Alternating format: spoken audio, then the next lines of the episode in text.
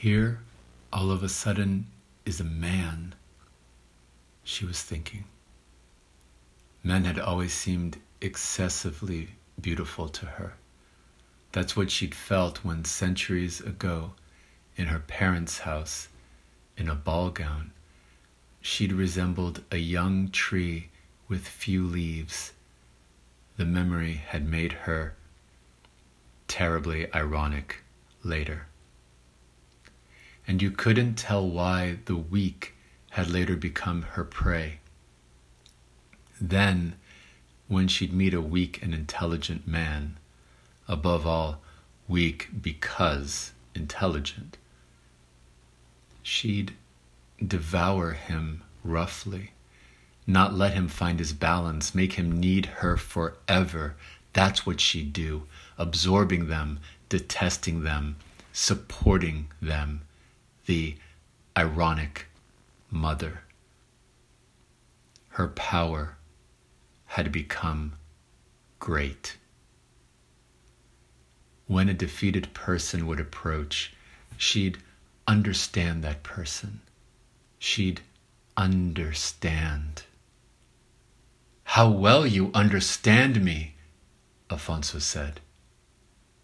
An object had always needed to be flawed in order for her to be able to seize it, and through its flaw, she'd buy it cheaper that way.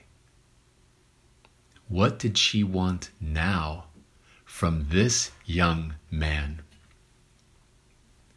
A little excited by the drink, she was saying to herself, Just look how ridiculous I've become. Eis de repente um homem, pensava. Os homens sempre lhe haviam parecido demasiadamente belos.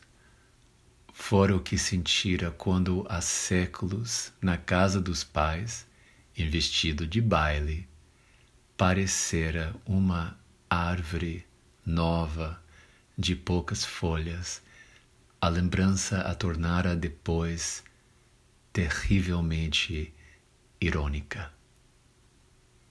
E não se saberia porque os fracos haviam se depois tornado sua presa.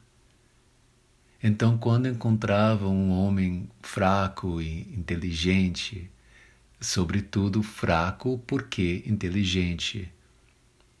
Devorava-o duramente, não o deixava equilibrar-se, fazia-o precisar dela para sempre, era o que fazia, absorvendo-os, detestando-os, apoiando-os, a irônica mãe.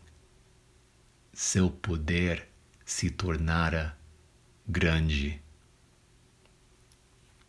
Quando uma pessoa vencida se aproximava, ela a compreendia. Compreendia. Como você me compreende? disse Alfonso. Sempre fora preciso um objeto ser defeituoso para ela poder apoderar-se dele e através do defeito. Comprava mais barato assim. Que desejava agora desse rapaz?